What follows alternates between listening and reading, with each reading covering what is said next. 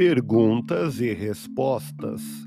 Jesus, diante de Pilatos, disse: Meu reino não é deste mundo. O que significa essa afirmação? Em João, no capítulo 18, versículos 29 a 36, Pilatos interroga Jesus e faz a seguinte pergunta: És tu o rei dos judeus?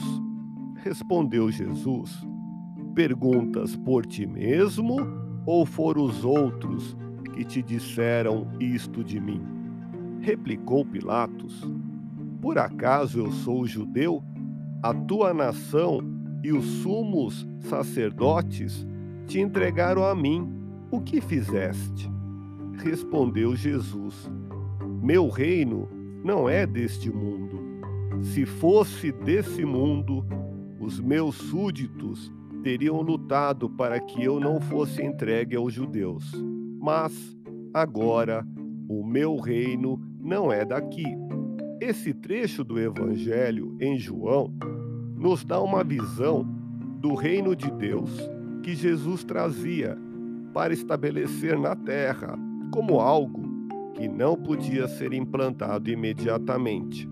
Nós vemos Jesus responder a Pilatos que o seu reino não era deste mundo, pois se o fosse, os seus discípulos, seus seguidores, teriam lutado para defendê-lo contra as forças romanas que o prenderam e também contra as forças judaicas que procuravam levá-lo à condenação, que o entregaram nas mãos dos romanos.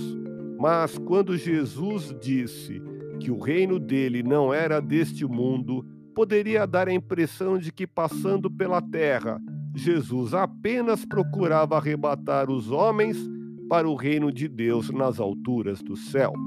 Entretanto, logo em seguida vem aquela frase: O meu reino agora não é deste mundo. Há outras traduções do Evangelho que dizem: O meu reino ainda não é deste mundo. O saudoso Pedro de Camargo, conhecido como Vinícius, especializou-se muito no trato do Evangelho e costumava afirmar sempre em suas obras que Jesus afirmara que seu reino ainda não era deste mundo, mas será. Jesus implantou o reino de Deus na terra desde o momento que iniciou aqui as suas pregações.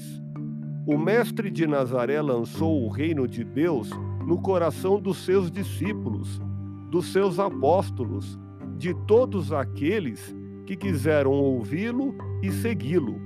Entretanto, esse reino, como Jesus mesmo ensinou nas suas parábolas, foi plantado no coração do homem como uma semente.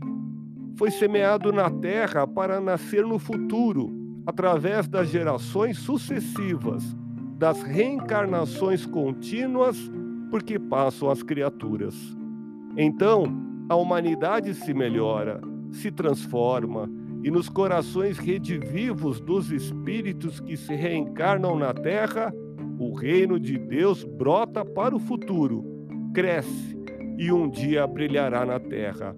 Podemos dizer que a função do Espiritismo no mundo é facilitar e incentivar esse desenvolvimento do reino de Deus e, portanto, do reino de Jesus entre nós na terra. Quer saber mais? Ouça podcast Espiritismo. Agradeço sua audiência, fique na paz do Cristo e até o próximo episódio.